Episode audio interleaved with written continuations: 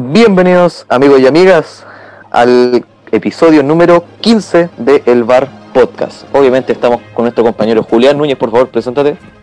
Hola gente, estamos en este decimoquinto episodio y Decimoquinto. quere- hemos, hemos progresado harto, ah, hartos capítulos, varias reproducciones y gracias al apoyo de la gente hemos conseguido incluso sacar ganancias debido a nuestros patrocinadores. Sí, claro. Entonces, les queremos agradecer mucho su, su apoyo a este podcast. Pero partamos con Sí, los claro. temas entonces. Sí, partamos por los temas. Primero nos vamos a la Premier League. ¿Con qué partido siempre. nos vamos, Julián? Nos vamos con Tottenham versus Crystal Palace. Ok, ¿qué ha pasado en ese partido? ¿Qué ha pasado? Ha empatado el Tottenham. Ok. Y este partido fue literalmente muy raro.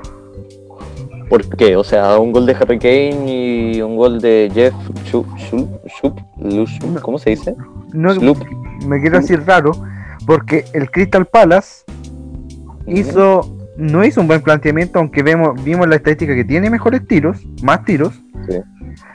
Pero el, el Tottenham llegó de una manera, llegaba muy al arco y el arquero el Crystal Palace salvó todo el partido. Ah, o sea, si no fuera por el arquero, le hubiera metido más goles. Claro, Guaita, que el arquero de Crystal Palace, Vicente Guaita, le atajó un tiro libre a Harry Kane que literalmente iba al ángulo. Ah, chuta, o sea, bastante bien jugado por parte del Tottenham, pero el Crystal Palace tenía un buen arquero. Un buen arquero. De hecho, Son igual llegaba mucho con Harry Kane, la dupla letal que tiene el Tottenham. Sí, Y claro. esto quiere decir que el equipo de Mou juega bien. Ahora que el factor del arquero y que tuvieron la mala pata que el Crystal Palace, simplemente en 5 minutos, porque eso es lo que hizo el Crystal Palace. En 5 minutos le jugó bien al Tottenham y le salió, le salió el gol. Sí, pues es lo bacán, porque al final tienen a Son, tienen a Harry Kane, tienen en, en general un buen planteamiento, el cual les permite ganar los partidos con tanta facilidad. Igualmente tienen a Sissoko, tienen a Ander Weidel, tienen a Dier, a Lloris, que Lloris puede que es un arquero no sea destacado, pero igualmente es un buen arquero. Se podría, yo, yo por mi parte digo que Lloris es el mejor arquero de la Premier. Por lejos. Puede ser, sí. Porque no es, es el más regular, se podría decir, porque tampoco tiene sus malos momentos, pero tampoco es como que tenga, wow, buenos momentos. Entonces como que es el mejor equilibrado de la balanza en cuanto a rendimiento. Sí, pero vemos un Tottenham que ha mejorado muchísimo. Si ya con Poquetino en las temporadas pasadas jugaba bien, ahora con Sí. Mou ha sacado todo su, su nivel esta temporada 2020-2021. Porque a Son se le ve muy activo, Harry Kane goleador como en las últimas temporadas, así que Está tirando para arriba, va puntero el Tottenham aparte, demuestra el buen juego, en este partido demostró un muy Sí. buen juego, aunque fue un empate, el, el juego dijo, dijo más que el resultado. Ah, ok. O Porque- sea, literalmente eh, no, no fueron nada los goles, sino fue el rendimiento que dieron en la cancha. Sí, pues como te digo, el, el Crystal Palace no tenía buenos jugadores, pero el arquero salvó mucho, muchísimo salvó el arquero. Ah, ok.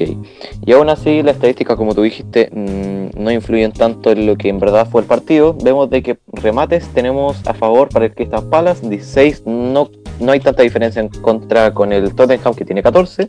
Remates al arco igualmente, a favor del Tottenham tenemos 6 y para el Crystal tenemos 5. Y ya aquí todo se va al carajo literalmente. En cuanto a precisión de pases, estamos igual. Pero los pases y la posesión eh, la tuvo a favor del Tottenham. Eso quiere decir de que este mismo equipo tuvo superioridad en el partido, pero como tú dijiste, el arquero salvó harto. El arquero salvó, como te dije, salvó mucho el portero, porque hubieron cabezazos uno de Son y otro de Kane, que el arquero llegó a los lados con unos reflejos, que el arquero, podríamos decir que Vicente White está un poco subvalorado en la Premier, por el equipo en el que juega. Porque yo vi varios partidos de White, lo vi cuando jugó contra el Manchester United, cuando jugó Vale. contra el contra el Everton igual. y juega bien Guaita, ataja muchísimo, salva muchísimo al equipo. Pero para el equipo que está, no, no, como que no. no, como, que no, porque está subvalorado, como te digo. Pero eh, ahora pasando a hablar ahora del Tottenham, eh, está haciendo muy buena campaña. Moe es un entrenador que tiene mucha experiencia en Premier. Porque ya dirigió al Chelsea, lo dirigió dos veces desde el 2005 hasta el 2000. 2007 si no me equivoco, y después lo dirigió desde el 2015 hasta el 2017, y después del 2017 al 2018 dirigió al, Manchester United. Entonces, por eso digo que el Tottenham eh, ha abarcado toda una experiencia de juego. Mou le entrega esa experiencia, más la experiencia que tiene Lloris, que igual lleva mucho tiempo en el Tottenham, y con, con, jugadores letales en delantera como son Kane y el coreano Son. Sí, pues literalmente son, son y, el Harry Kane. Y como tú dijiste, Mourinho tiene la experiencia en cuanto a entrenador. Nosotros sabemos de que él es un muy bueno y pues esperemos de que el Tottenham eh, surja, aunque no sé cuánto queda de Premier más o menos, cuánto, en, como en qué, qué fecha estamos. Estamos ahora en la fecha 12, en la que estamos analizando en la fecha 12. O sea, alrededor quedarían como unas 24 fechas. Vale.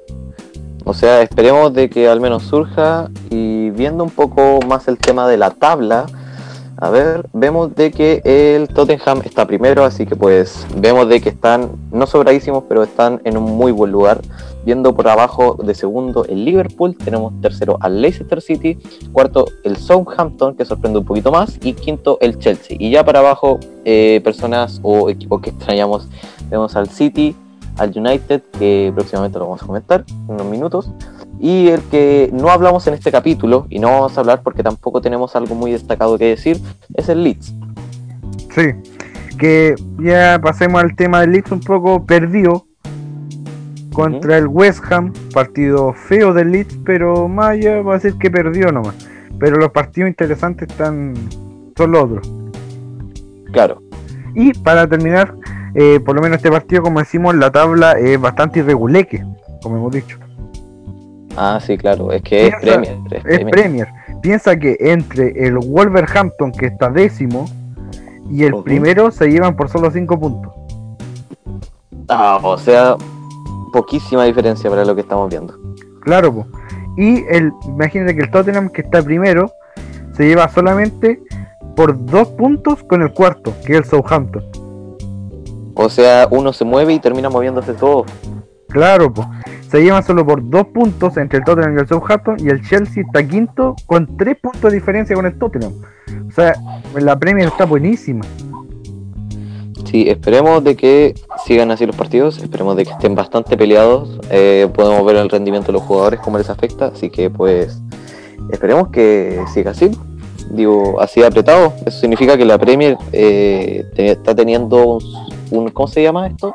Un ascenso de los equipos, se podría decir. Claro, eh, porque la temporada pasada no fue muy pelea, porque recuerda que el Liverpool ganó con mucha diferencia en los puntajes.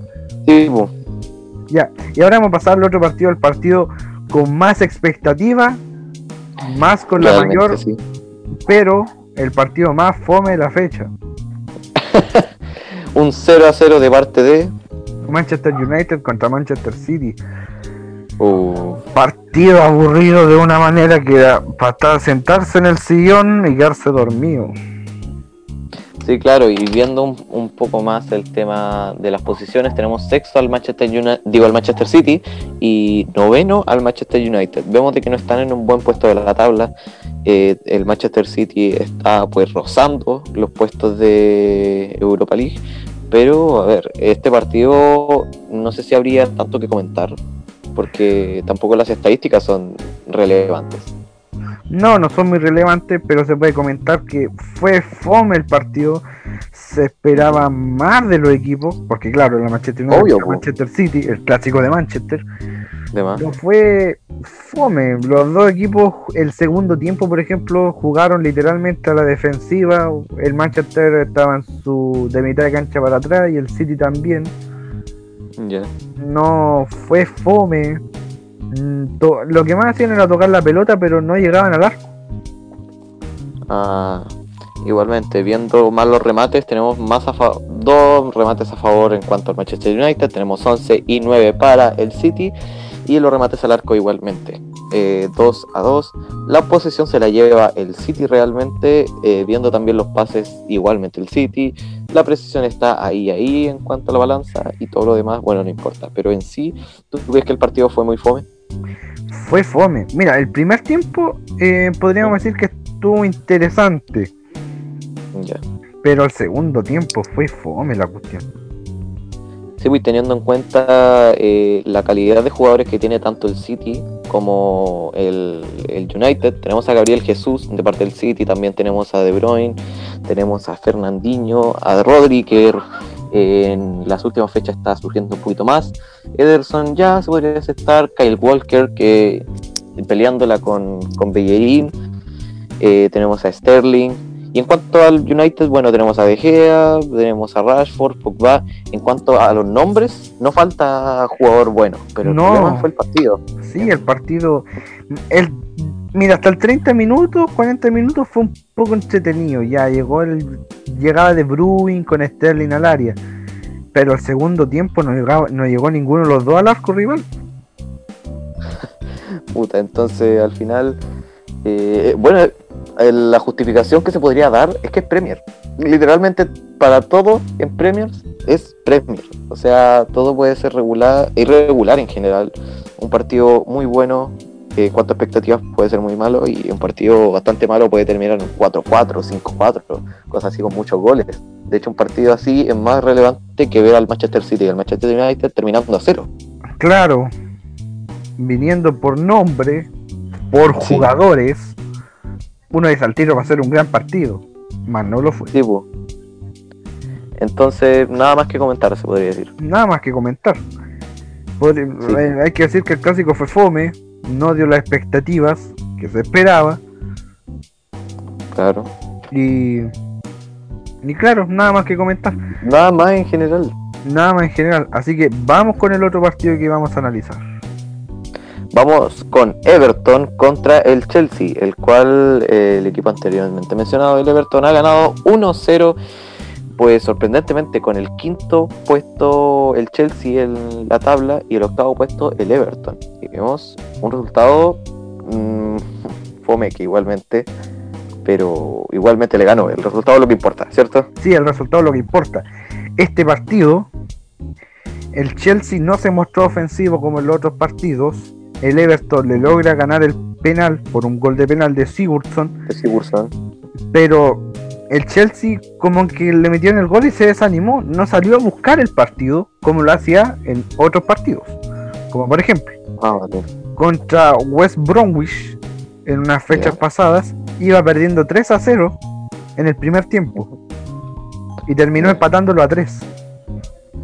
O sea, wow. Wow. Entonces, ¿esto qué quiere decir? Que el Chelsea, por buenos jugadores tiene, tiene nombres, y habíamos visto en esta última fecha que tenían química igual, porque se estaban entendiendo más los jugadores, estaban saliendo los buenos resultados. Pero creo que en este partido fue un bajo nomás del Chelsea, por ejemplo. Sí, fue un bajón que le pudo dar en cuanto a jugador, en cuanto a rendimiento, pero se pudo haber esperado algo más, ya que el Chelsea de por sí es un equipo muy bueno, el cual teníamos, teníamos, como si fuera mi equipo, tenían a Hazard, que puta, se esperaba que no se fuera al Real Madrid, eh, y como podemos ver está mm, no está tan bien que podríamos decir en el Real Hazard, entonces yo creo que le falta sí. Tenemos a Wagner, tenemos a Giroud, pero igualmente le falta un poquito. ¿eh? Y en cuanto al Everton, vemos de que no fue el que se llevó el partido, aunque lo haya ganado. Vemos de que la posesión, vemos de que los pases, vemos de que la precisión de los pases y un poquito más los remates se lo llevó todo el Chelsea. Eso quiere decir que se salvó por poco el Everton en cuanto a la derrota. Sí, tú dices que se salvó por poco, pero el Chelsea no salió a buscar el partido porque ya le meten el gol, hace uno que otro tiro pero en el segundo tiempo, en vez de salir a buscar el partido, se queda con la formación de un solo delantero.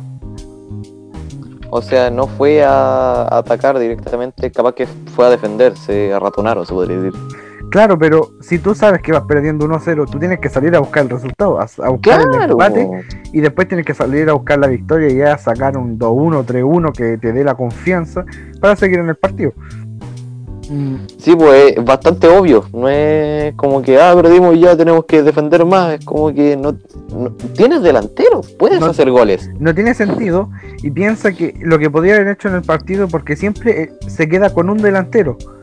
El Lampard rota. Rota con Giroud y con Werner. Rotan. Chuta. Pero ¿por qué no es mejor poner a los dos juntos? Sí, y así favorece más al equipo en cuanto a ofensividad. Porque Giroud no es un jugador rápido. No. Pero mete gol. Y Werner no es rápido, rápido, pero tiene su velocidad y tiene su tiro también. Sí, tienen delanteros como para hacer los goles al Everton. Si esto más encima fue de penal, fue de algo fortuito que dio el árbitro, fue algo de suerte, se podría decir, casi suerte. Casi, sí, casi. Pero tuvo su mérito, fue un penal bien cobrado, yo vi ese partido, pero mm, como que el Chelsea no dejó una buena sensación en este partido. Según yo fue solamente una baja del Chelsea. Ah, vale. Pero bueno. Eh, sí, esperemos de que sigan adelante, porque al final eh, fome perderse este tipo de equipo en puesto de Champions o al menos de Europa League. Claro, porque ahora está en Europa League pero debería estar en puesto de champion, pero sabemos que queda mucha Premier todavía, como 23, 24 fechas quedan todavía, queda mucha Premier todavía. El Chelsea va a mejorar y en Champion va bien, porque ya está en octavos. Eh, al, rato después vamos a hablar del sorteo, cómo quedaron los grupos de Champions, pero en unos minutos más adelante. Así que guárdense un poco la garganta, guárdense un poco más la euforia por el tema de, de que faltan equipos aquí y todo eso, quedan fechas, tranquilo. ¿Y ahora algo más, más que comentar? Nada más que agregar. Bien que igual haya ganado el Everton. Gusta ver que los equipos mm, pequeños como el Everton, que tuvo primero alguna fecha, ahora está octavo. Eh, ojalá retome de nuevo el rumbo igual el Everton, también el Chelsea. Y podamos ver una linda Premier como la que estamos viendo. Claro, ahora vamos a tomar un boleto de avión y nos vamos a Italia. Italia. Nos vamos a la Serie A comentando el partido que tuvo el Inter versus el Cagliari. Sí, este partido lo ganó Inter de Milán, el equipo de Alexis Sánchez y de Arturo uh. Vidal. Que antes de comentar todo, tenemos que decir algo malo. Se nos lesionó Alexis Sánchez. Puta la cuestión, y ahora qué más falta. Bueno, por lo menos, por lo menos está el pensamiento que las clasificatorias se retoman en marzo su lesión no es grave, grave. No es como para estar. O sea, de que hay tiempo. Hay tiempo. No es una lesión para estar dos, tres meses lesionado. A lo más, a lo más le dieron como dos, tres semanas de lesión. Sí, vemos de que ganó el Inter 3 a 1 frente al Cagliari. Tenemos los goles de Ricardo Soto Sotil, Sotil al 41 a favor del Cagliari y ya vemos de que aquí fue una metralleta por parte del Inter, vemos a Nicolo Varela al 77, a Ambrios al 84 y el clásico delantero del Inter Romelu Lukaku al 94, con lo cual concretó el 3 a 1 bastante bien por parte del Inter el partido. Mm, poco que comentar, ya que el equipo en cuanto a Italia, en cuanto a su liga, está bastante bien, pero en puesto de Champions ya veremos. sí, bueno, sabemos lo que le pasó al Inter en Champions, quedó eliminado, quedó cuarto en su grupo, no, ni llegó ni a Europa League. No. Yo creo que ese partido firmó la sentencia de Conte, ¿ah? ¿Tú crees que se vaya Conte? ¿O debería irse Antonio Conte? Mm, no lo sé, porque igual en Italia está bastante bien. Sí, pero pensando que el año pasado, la temporada pasada, perdió la final con con Sevilla de la Europa League, un partido que tenía que haber ganado, el Inter de esta temporada hizo una buena inversión, compró buenos jugadores como Hakimi, tiene de nombres como Alexis Sánchez, Lautaro Martínez, Lukaku, en el medio centro compró Arturo Vidal para darle quite, que igual juega muy bien Arturo Vidal, cosa que debería supuestamente un equipo con esos jugadores clasificar a Champions como segundo por último en ese grupo, detrás del Real Madrid. Sí, o sea, deberían estar sobradísimos. Claro, pues, con los nombres que tienen, más eh, un buen arquero que igual tienen, deberían haber pasado de sobra Yo creo que segundo hubieran pasado. Pero Conte, su táctica no era muy buena, no convence mucho tampoco. Ok. Aunque hay un factor Conte, que yo le he llamado que Conte solamente con un equipo pudo pasar la fase de grupo en Champions en todo lo que lleva de técnico. Sorprendentemente. Claro, porque con la Juventus nunca logró pasar una fase de grupos. O sea, curiosamente. Curiosamente. Con el Chelsea sí clasificó a octavos en la temporada 2016-2017 y en la 2017-2018. Y ahora en el Inter tampoco logró clasificar en Champions. No, no, al final, Buda, igual me dejaste con la duda sobre el tema de Conte, pero habría que ver en el transcurso de los días, en el transcurso de las fechas, a ver cómo va en Italia, porque ahora vemos de que no está en Champions, obviamente. Entonces, a ver cómo van los partidos. Claro, cómo van los partidos, ojalá mejor en Italia y que, por último, sí. pelearla con la Juventus y con el, con el Milan. Claro, y vemos un poco más del partido, nos centramos un poco, eh, dejamos aparte a Conte, y vemos de que las estadísticas del partido eh, a favor del Inter sí o sí. O sea, literalmente todo en cuanto a favor eh, del Inter en estadísticas, vemos que los remates 21 para el Inter en contra del Cagliari, que tiene 11, los remates al arco igualmente 11 para el Inter, 3 para el Cagliari, y vemos de que la posición 58%, Inter, más de 500 pases, todo eso, precisión mucho mayor, así que definitivamente el partido se lo llevó el Inter sin duda. Pero fíjate que el Inter eh, jugó bien el partido, lo es en la estadística, pero desde que hace el gol del empate con Nicolo Varela a los 77, el, Inter se puso como en modo metralleta. Ah, ah sí. metió el empate y todo el equipo se fue arriba y después al 84 mete el gol de Ambrosio y después ya lo hace Lukaku al final del partido. Se motivaron bastante en cuanto al partido. Y claro, porque después que mete el gol, por ejemplo, de Ambrosio a los 84, el y se desespera y echa todo el equipo arriba. Porque eso, el gol de Lukaku es Incluso el arquero fue a buscar el córner a los minutos finales y Lukaku se va corriendo con arco vacío hacia y mete el gol con arco vacío. Sí, pues y Lukaku no es de los jugadores que corre muy rápido, se podría decir. Bueno, corre rápido, pero no es como de los que corre siempre. No, tiene lo que sí tiene Lukaku es que tiene potencia física. Tiene cuerpo Tiene cuerpo y tiene esa fuerza explosiva que se le llama. Claro tiene la fuerza y un poco de velocidad. No es un jugador veloz, veloz, pero el cuerpo le hace que otros jugadores se... Claro, tiene la eficiencia en cuanto al ataque, tiene la eficiencia en cuanto a, a cuando va a atacar, que concrete bien el, juego. Eso, eso es lo que tiene Lucas. Pero el partido en sí, vi un Inter bien, Alexis Sánchez obviamente como siempre, se mueve mucho dentro del campo, eh, tuvo acciones también dentro del partido, hizo un cabezazo, se lo atajó al arquero, pero lo que dejó el desgusto es que se lesionó Sánchez. Sí, o sea, para nosotros por lo menos, y yo creo que también para el Inter, para los demás equipos obviamente se están riendo en este momento, pero para nosotros nos preocupa un poco más por el tema de eh, la siguiente fecha de las clasificatorias, pero como sabemos de que son en marzo, pues no nos preocupamos tanto. No, no, uno no se preocupa tanto por Alexis Sánchez, porque ya son en marzo, piensa que igual va a tener más continuidad, a lo mejor después en el Inter, pero yo sigo insistiendo en que debería poner a los tres juntos Lukaku, Lautaro y Alexis. ok, vemos un poco más del tema de las posiciones en la tabla. Vemos de que el Milan está primero, de segundo el equipo anteriormente mencionado, el Inter. De, tercer puesto tenemos al Napoli, de cuarto la Juve y de quinto sorprendentemente al Sassuolo. De los que más sorprenden en que no están en los puestos de arriba eh, son la Roma. Literalmente, a lo más la Fiorentina, que en su momento tuvo buenos jugadores también, buenas jugadas, todo eso, y el Atalanta, que también se puede extrañar un poco más. Sí, se extraña un poco más. Pero el Milan es el, equipo que yo creo que ahora vamos a hablar de, este equipo, de su partido contra el Parma. Hablemos del, del Milan ahora. Terminemos el tema ah, Hablemos de Milan. ¿Qué, ha pasado con el Milan?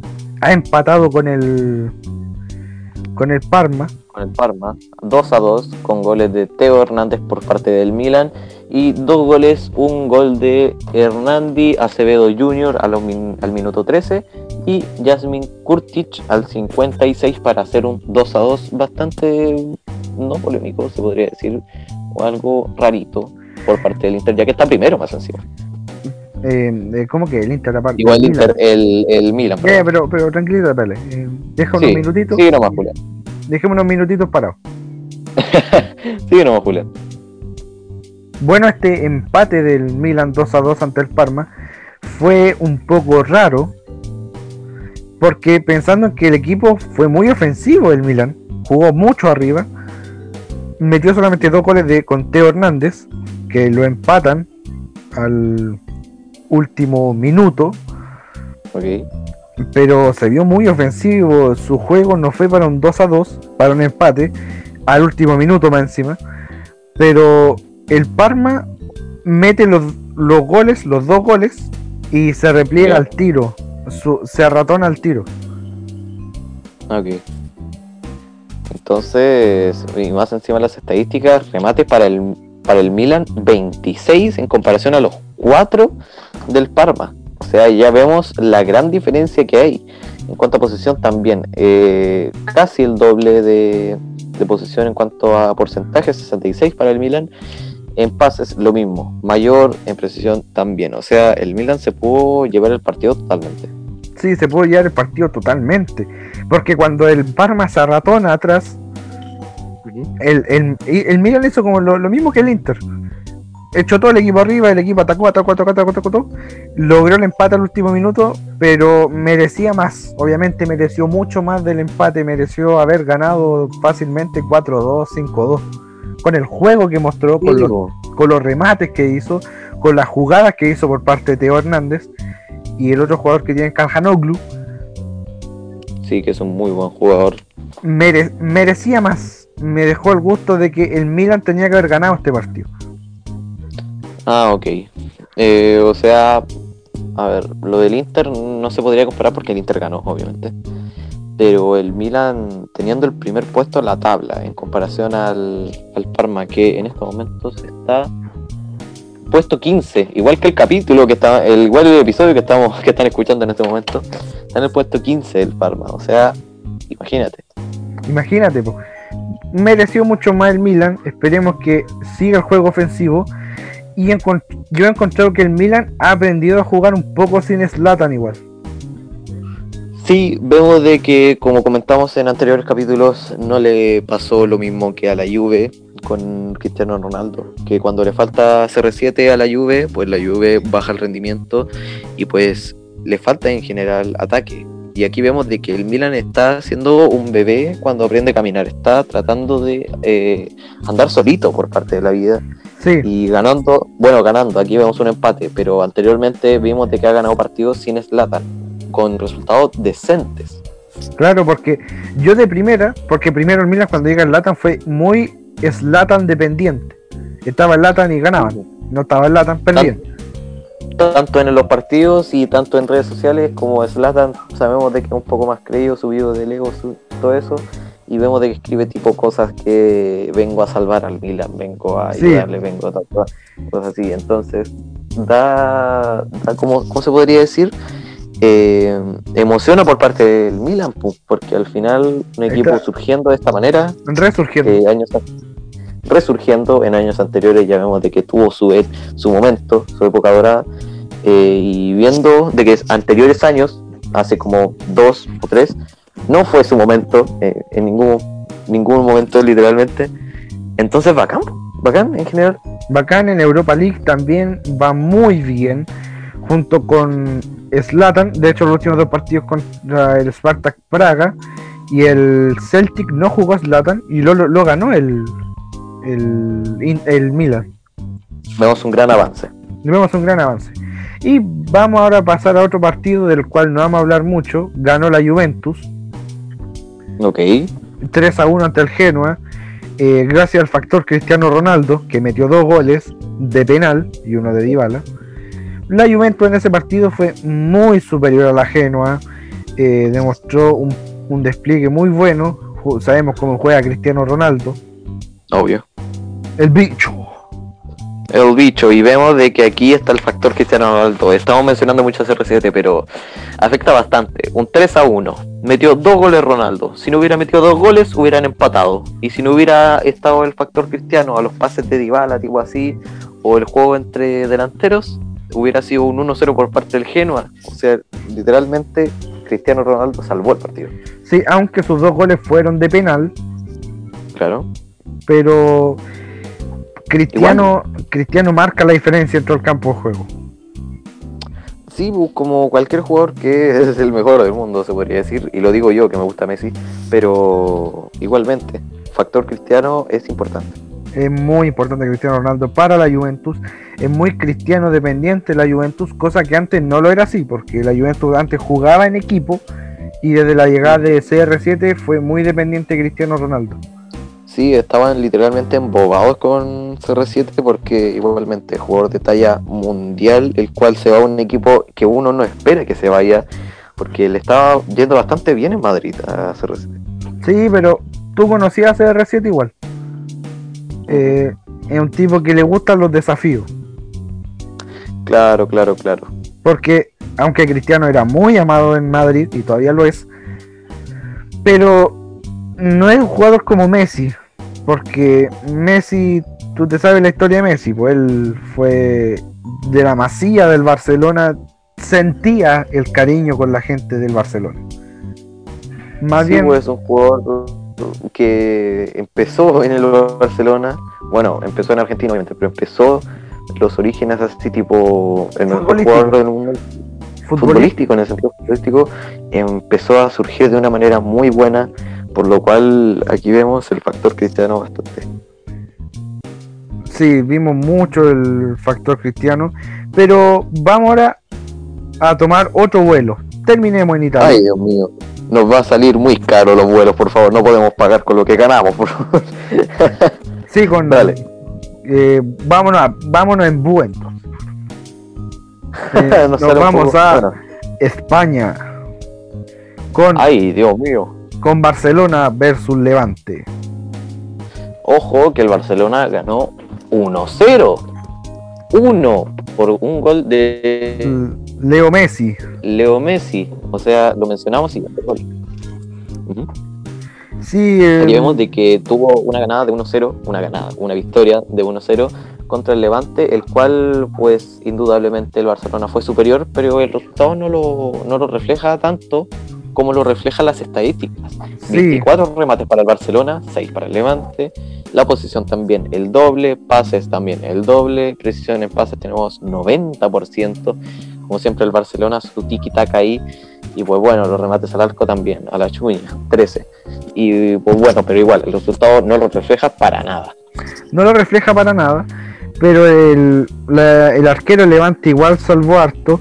Eh, le tapó mucho a Griezmann y a ¿cómo se dice? Bra Braithwaite a Braithwaite sí Braithwaite es como, es como decir cerebro y white Brain White, Brain, sí, sí eh, le atajó mucho. Eh, Clement Lenglet también se echó un gol literalmente bajo el arco. Es el problema que tiene el Barcelona. Tiene buena delantera, hace buenas jugadas, pero por alguna razón no concretan.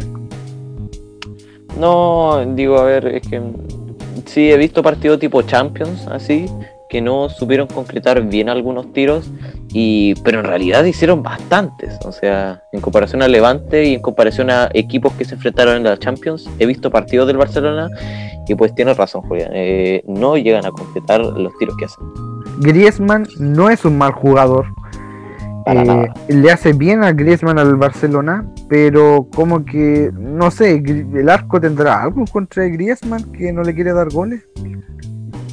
Sí, es bien raro porque al final Griezmann, como tú dijiste, no es un mal jugador, es un muy buen jugador, es de talla mundial pero desde que se fue del Atlético, pues cambió bastante la historia, cambió bastante la situación. El típico efecto Barcelona que nosotros lo patentamos, literalmente, marca registrada. Sí, mira, no te puedo decir patentarlo porque igual ha metido, ha hecho sus goles Griezmann en el Barcelona, pero como que no, te, no te encara mucho eh, el factor Messi, yo creo también, porque tú sabes que el Barcelona tiene el lío deportivo, tiene la escoba y la dirigencia, no tienen tiene un presidente interino, las arcas del Barcelona están más o menos vacías, por así decirlo.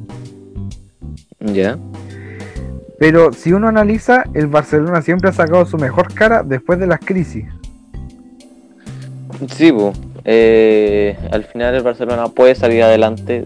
Eh, hemos visto las remontadas que ha hecho, la más destacada en el mundo, que es la de contra el PSG. ¿En qué Champions fue? ¿2017-2018 creo? 2016-2017. Mm, Pero yo te, te quería contar de las crisis del Barcelona. Porque piensa que toda esa generación de buenos jugadores que salen, que son Xavi, Iniesta, Busquets, Puyol, Víctor Valdés, Pedro Rodríguez, eh, David, no, no, David ni era que de Sex Fábricas, que fue parte de la cantera, y era Piqué, salen gracias a la crisis que tiene el Barcelona el año 2000, 2000-2001. ¿Ya? De esa crisis eh, empiezan a sacar jugadores la masía, porque el equipo no tenía mucho dinero para comprar jugadores. No. Entonces, ¿qué tenían que hacer? Ir a los más jóvenes, recurrir a la masía. Sí, y vemos de que se está repitiendo la historia. ¿eh? Sí, porque ahora se repite la historia con Ronald Araujo, con Ricky Puig, con Ansu Fati, con, con Trincao se está repitiendo un poco la historia. Sí, y esperemos de que pueda surgir, porque es un equipo bastante destacado el Barcelona, ¿qué querés que te diga? Sí, pero en ese partido contra el Levante le faltó mucho gol, porque ese partido lo vi un poco, llegaron muchísimo al arco, Griezmann con Brightway llegaron harto al arco, eh, hicieron harto disparos, más no pudieron concretar. Pero. No, lo mismo que comentaste tú. No llegaban a concretar en cuanto al ataque. Y más encima con tanto remate, 24. ¿Qué crees que te diga? Y nos vamos al partido destacado de la fecha de Real Madrid versus Atlético de Madrid. El clásico de Madrid. Sí, como, como más se puede esperar, aquí podemos ver que ha ganado 2 a 0. ¿Quién más? El Real Madrid ante el Atlético. Vemos de que metió gol Casemiro al minuto 15, bastante temprano, y un autogol de el querido Oblak eh, a favor del Real Madrid y así terminando un 2 a 0, un resultado bastante neutro, ¿qué quieres que te diga? Y con pues un partido que se lo llevó el Real, un mazo, sí se podría decir que se lo llevó el Real. Sí, se lo llevó, fue merecido fue merecido, no así como el Barcelona que ganó 1-0 y tiene un montón de remates, un montón de posición y todo eso, sino que esto fue más balanceado en cuanto a resultados y estadísticas. ¿Y en el partido qué te pareció? Me pareció bien porque vemos un Real Madrid que es muy móvil, eh, sabe jugar muy bien con Karim Benzema como referente de área. Claro. Con Casemiro también, que hizo el gol de cabeza cabeció solo, un error un poco en la marca del eh, Atlético de Madrid, pero su, su mérito tuvo Casemiro. El Atlético se perdió algunos goles también al lado del arco. Ay Dios. Pero el, en el Real Madrid lo mereció, hicieron muchos disparos. Y el autogol de Jano Black fue muy estúpido un poco. Porque, Porque como pues yo por lo menos no vi el partido. Fue un remate de Daniel, de Daniel Carvajal que choca en el palo y, desde el palo le choca en la espalda o Black. Ah, ok, o sea, fue un intento de atajar, pero al final para adentro. ¿no? Sí, no sé, no se habrá tirado bien, no tiró a tiempo, pero chocó en el palo y después le choca en la espalda a Black y ahí se convierte en autogol pero vimos un Real Madrid ofensivo, como lo habíamos visto. Eh, se supo recuperar. Yo creo que ahora Zidane eh, hizo callar todas las críticas que lo venían retando un poco, porque a Zidane se había visto criticado por su derrota en Champions ante el Chuck Cardonex. Se decía que iba a ir a la Europa League y toda la cosa, pero le ganó el Mönchengladbach, clasificó primero en Champions, le ganó Atlético Madrid eh, está en puntero ahora en la liga. Así que creo que Zidane logró acallar todas las críticas que lo venían diciendo. A callar boca directamente, sí, a callar boca directamente por parte de Zidane. Bastante bien, eh, debido a que pues vimos de que el Real Madrid estaba un poco en la en, en Champions en la, en la, última fecha. Y pues eh, eh, bastante bien al, al final porque es un buen equipo y no se puede esperar más del Madrid que gane. Sí, no se puede esperar más del Madrid. Ganó, está puntero, logró clasificar en Champions. Como dijimos, Zidane acalló todas las críticas que lo venían diciendo o retando y logró sacar ese resultado. Así que mmm, me alegro por Zidane que haya logrado sacar buenos resultados. Fue importantísima sí. esa victoria ante el Atlético porque venía siendo puntero el, Bastante. el Atleti y logró ganar era el único invicto, equipo invicto que quedaba en la liga, que era el Atleti. Claro, y ahora antes de pasar a otro tema, vemos un poco más las, eh, las posiciones en la tabla, porque igual no lo comentamos. Vemos de que la Real Sociedad sorprendentemente está de primero, está puntero en la tabla. Después vemos de que está el Atlético Madrid y el Real Madrid, aunque haya ganado el Real. El, Villarreal en cuarto puesto y quinto Sevilla. Y obvio los equipos que, se extrañan en esta ocasión. Tenemos a octavo el Barcelona, eh, un poco más en el puesto 2 el Valencia. Y ya para abajo tenemos a los típicos, a la B, Getafe, Elche, Valladolid y todo eso. Y el Osasuna de último, el la B totalmente. Sí, el la B totalmente, pero eh, son equipos que típicos equipos que están últimos siempre en la liga. Sí, y ahora pasando a otro tema de tantos viajes que nos mandamos, vamos a volver a nuestro país y nos vamos a la liga chilena. Ganó Colo Colo, ganó Colo Colo. Yo sabía que iba a estar orgulloso. Ganó 2 a 1 ante Unión Española, volvió a ganar el Popular y cada vez estamos más cerca de salir del fondo. Cállate, Aquí, cállate. Aquí vemos un poco más las posiciones. Vemos de que primero está la Universidad Católica, después tenemos a la Universidad, digo la Universidad eh, Unión La Calera, después tenemos a tercer puesto la Unión Española, eh, posteriormente mencionado. Vemos a Curicó Unido, Antofagasta, Universidad de Chile y Cobresal en cuarto, quinto, sexto y séptimo puesto. Para abajo el equipo que obviamente se extraña es Colo Colo, que aún sigue en puesto 18, en el último puesto, eh, directo para el descenso. Sí, directo para el descenso, pero ya está saliendo un poco del fondo, pensando que Coquimbo está a solo 3 puntos de Colo Colo. Pero lo peor es que la otra fecha del fútbol chileno se, se juega contra la Católica, esta puntera. Ah, ojo, o sea, bastante interesante. Y ahora, centrándonos un poco más en el partido, vemos de que ganó 2 a 1 contra la Unión Española. Como tú dijiste, se, se te notó en las celebraciones. Y ahora vemos de que con eh, goles de Javier Parragués al minuto 10, eh, Harold Cummings al minuto 64, eso sí fue un autogol por parte de la Unión Española. Vemos a Carlos Palacio Núñez, eh, Núñez, eh, Julián Núñez, ahí hay una conexión. No, no, no hay y relación. Luis Pavés para la y aquí podemos Sí, ver que echaron eh, lamentablemente a Pavés. Sí, lo echaron en Unión Española. Colo Colo supo sacar el resultado. Eh, apareció, de las pocas veces que aparece. Creo que le hizo bien el reto que le hizo la hinchada por el gol que se perdió ante, ante Huachipato. Claro. Pero bueno, hay que salir de la zona baja. Todavía faltan por ganar 6 partidos. porque Colo Colo tiene que ganar 7 para salvarse del descenso. Claro. y faltan seis. Pensando que la otra fecha toca contra Universidad Católica, que es el puntero, que hoy está jugando Sudamericana, pero que se comenta en, en el otro episodio. Ya. Eh, va a ser un partido complicado, pero como todo hincha esperanzador, Sí, confío en que Colo Colo puede sacar un buen resultado. un hincha positivo se podría decir. Un hincha positivo. Eso mismo. Porque, Y vemos un poco. Dale, dale, dale. porque uno tiene que ser hincha en la buena y en la mala. Claro, si no, ¿cómo, ¿cómo se le decía a los hinchas? Eso es ser hincha de cartón. Eso mismo. Y ahora vemos un poco más las estadísticas del partido, de que los remates estuvieron empatados a 9, Eh, igualmente, los remates al arco con más empatados, una diferencia de remate para Colo Colo, pero aquí pues directamente, como le podemos decir, se va a la B Colo Colo porque vemos de que la posesión del partido la tuvo Unión Española, igualmente los pases fueron cuatro veces mayores y la precisión igual.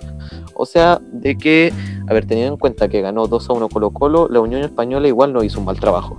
No, no, no, sí, fue un partido parejo pero Colo Colo fue certero al momento de estar al arco. El gol de Unión Española es un error de Falcón. Ya. Pero eh, fue partido, lo importante fue el resultado. Eso es lo importante, se ganó. Como todo partido, hay muchas cosas que mejorar, pero se ganó, que eso es lo importante. Como siempre, el resultado siempre, siempre importa. Y vemos un poco más analizando en profundidad vemos de que, obvio, el partido, como tú dijiste, estuvo bastante parejo, con el gol de Parragués al 10 y Carlos Palacio Núñez al 46. Después ya ese autogol fue el que firmó eh, la victoria de Colo Colo, debido a que pudo terminar un 1 a 1, pero ese gran error fue brutal. Brutal, pero ganó Colo Colo, que es lo importante. Literal, para ti ganó Colo Colo, no hay más que comentar. Sí, ah, obviamente la gente a criticar pero un dicho que me gustó que dijo el director técnico fue que dijo, si yo fuera un técnico cobarde, me hubiera ido de inmediato o no hubiera llegado Colo Colo. Bien, o sea, eh, bastante sabía sus sí, palabras. ¿eh? Porque alguien cobarde dice, ah, están casi en la B, me voy mejor. Sí, me voy, pero él está dando la pelea. Sí, está dando la pelea vino a armar un poco un plantel muy desarmado que viene de atrás con Mario Sala, dejó la escoba a Alberto Jara, eh, más los directivos que igual tenía la escoba, ahora renunció Marcelo Espina, que es el gerente técnico. Eh, y por eso está, está la escoba. Sí, literalmente. A lo mejor Colo Colo le falta le falta igual hacer más jugar a la cantera. Porque Colo Colo siempre ha sabido salir de la crisis gracias a la cantera. Gracias ah, a comprar igual jugadores jóvenes. Sí, pues apostar por, los por la juventud. Porque obviamente comprar un jugador joven es mucho más barato que comprar, por ejemplo, a, a Mati Fernández. Sí, pues, y si sabes eh, sacar adelante a un jugador, pues estás sobradísimo con sacar adelante a un jugador joven más encima, una promesa. Sí, pero me enojó algo, ¿ah? A ver. Yo estoy eh, enojado un poquito con los jugadores, con algunos jugadores, no con todos. ¿Por qué? Porque a Colo Colo, el, porque por toda esta situación del COVID-19, el, el campeonato nacional terminaría en enero. Vale. Y porque los jugadores, algunos terminan contrato ahora en diciembre. Ya. Entonces, el que le propuso la directiva que extendieran un mes más su contrato porque para terminar el campeonato. Sí, pues, obvio. Y no, pues los tipos que quieren contrato para el otro año cuando no, no hicieron algunos, no hicieron nada. No. Por ejemplo, Nicolás Blandi vino a dar la hora. No ha metido ni un gol. ¿Quién más? A dar el clima. Vino, vino a ver si. a ver el clima, a ver cómo jugan. Mati se está lloviendo. sí, va a ver cómo. De hecho, Blandi es el único que entra a la cancha a ver cómo está el césped y, nada más. Eh, ¿Quién más? Mati Fernández. Sí, se recuperó un poco ya, pero conociendo a Colo Colo lo van a dejar por, por ser Mati Fernández. Ah, claro. Eh, ¿Quién más? Insaurralde se tiene que ir. Está dando la, está dando la hora en estos momentos. En, defensa, eh, si hay que dejar sí o sí a Matías Falcón, al Peluca. hay que dejar al Peluca.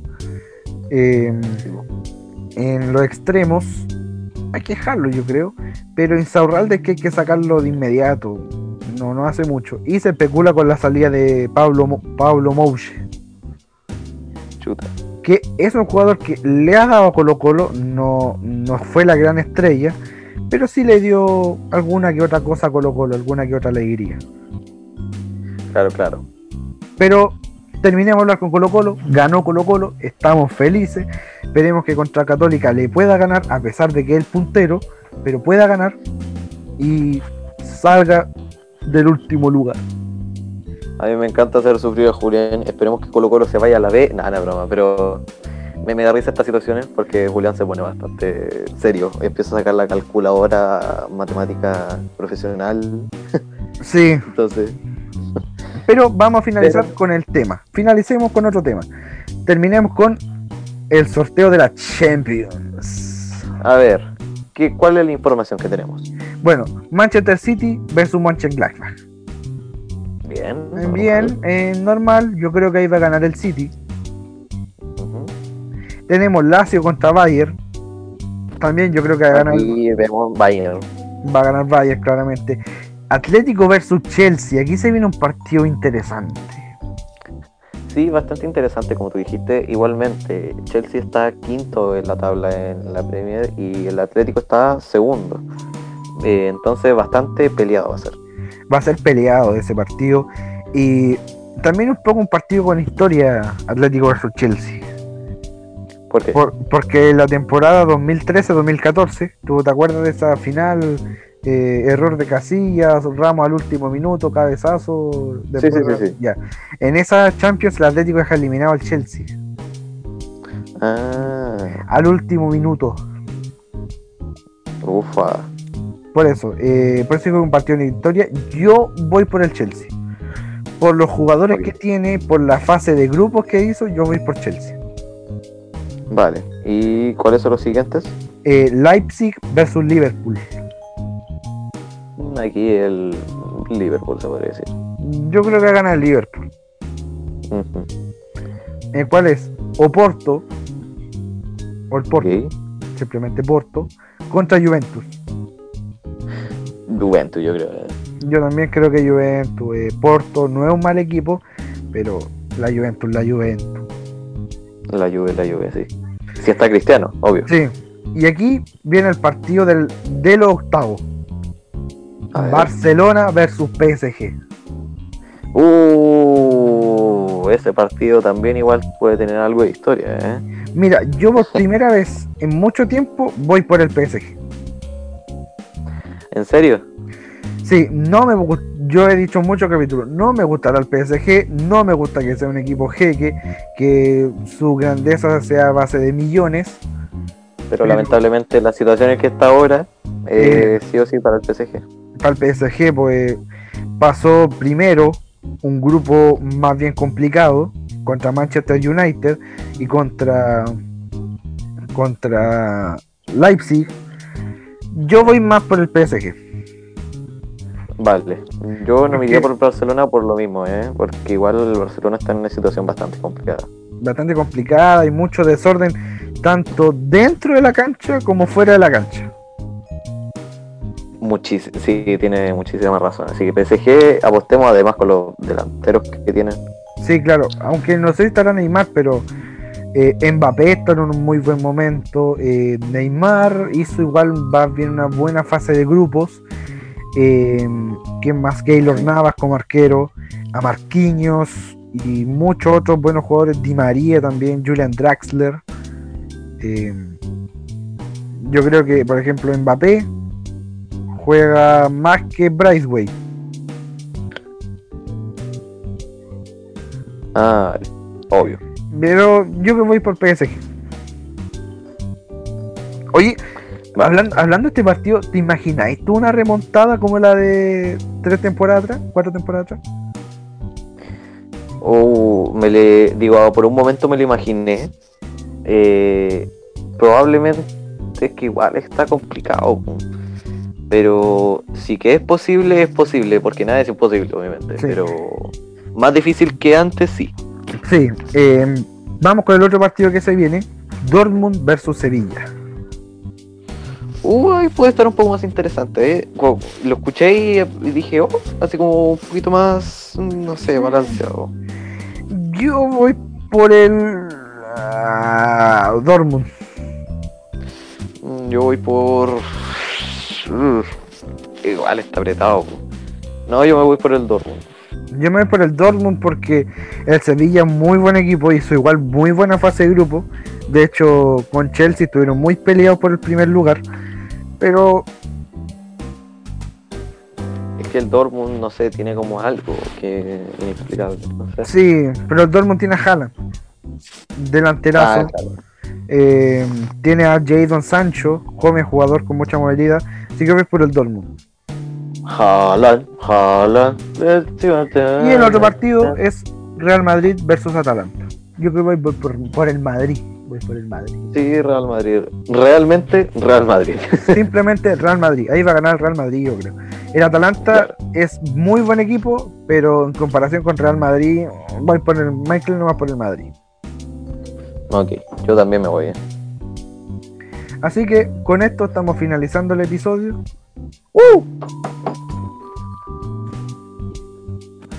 Nos despedimos, gente. Espero que les haya gustado. eh, compártanlo. Sí, esperemos de que siga surgiendo, como siempre. Eh, igualmente, como varios equipos que anteriormente hemos mencionado, esperemos que surjamos. Y así eh, ustedes nos pueden escuchar también con mejor calidad. Eh, también ustedes pueden interactuar con nosotros, nos pueden hablar, nos pueden dar sugerencias, nos pueden decir si mejorar algún tipo de cosa en el podcast, y en tanto imagen como grabación, como contenido.